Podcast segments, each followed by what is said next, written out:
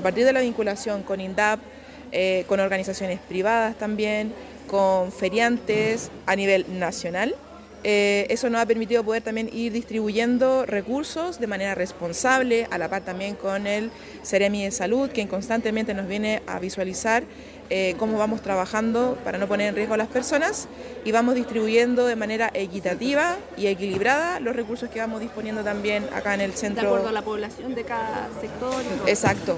¿Y qué les parece esta donación de agricultores que son usuarios del INDAP, que son frutas y hortalizas principalmente? Estamos súper agradecidas porque de alguna manera eh, también activamos el tejido social institucional.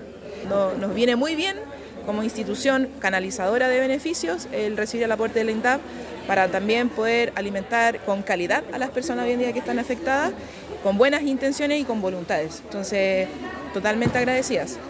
Nosotros recibimos de parte de los agricultores la intención de que ellos querían ayudar y colaborar. Partieron los agricultores de Calera, después se sumaron los agricultores de San Felipe, eh, y nosotros como INDAP lo que hicimos fue gestionar con la Municipalidad de Viña esta entrega.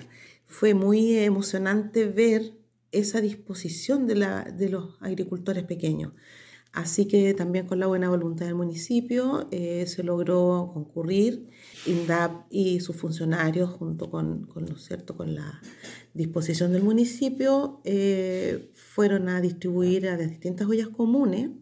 Fueron más de 22 las que se crearon en el incendio la gente estaba muy agradecida y también muy impresionada de esta respuesta espontánea. Eh, nosotros logramos concurrir eh, con estos alimentos que son alimentos sanos, eh, diversos y que mejoran la dieta.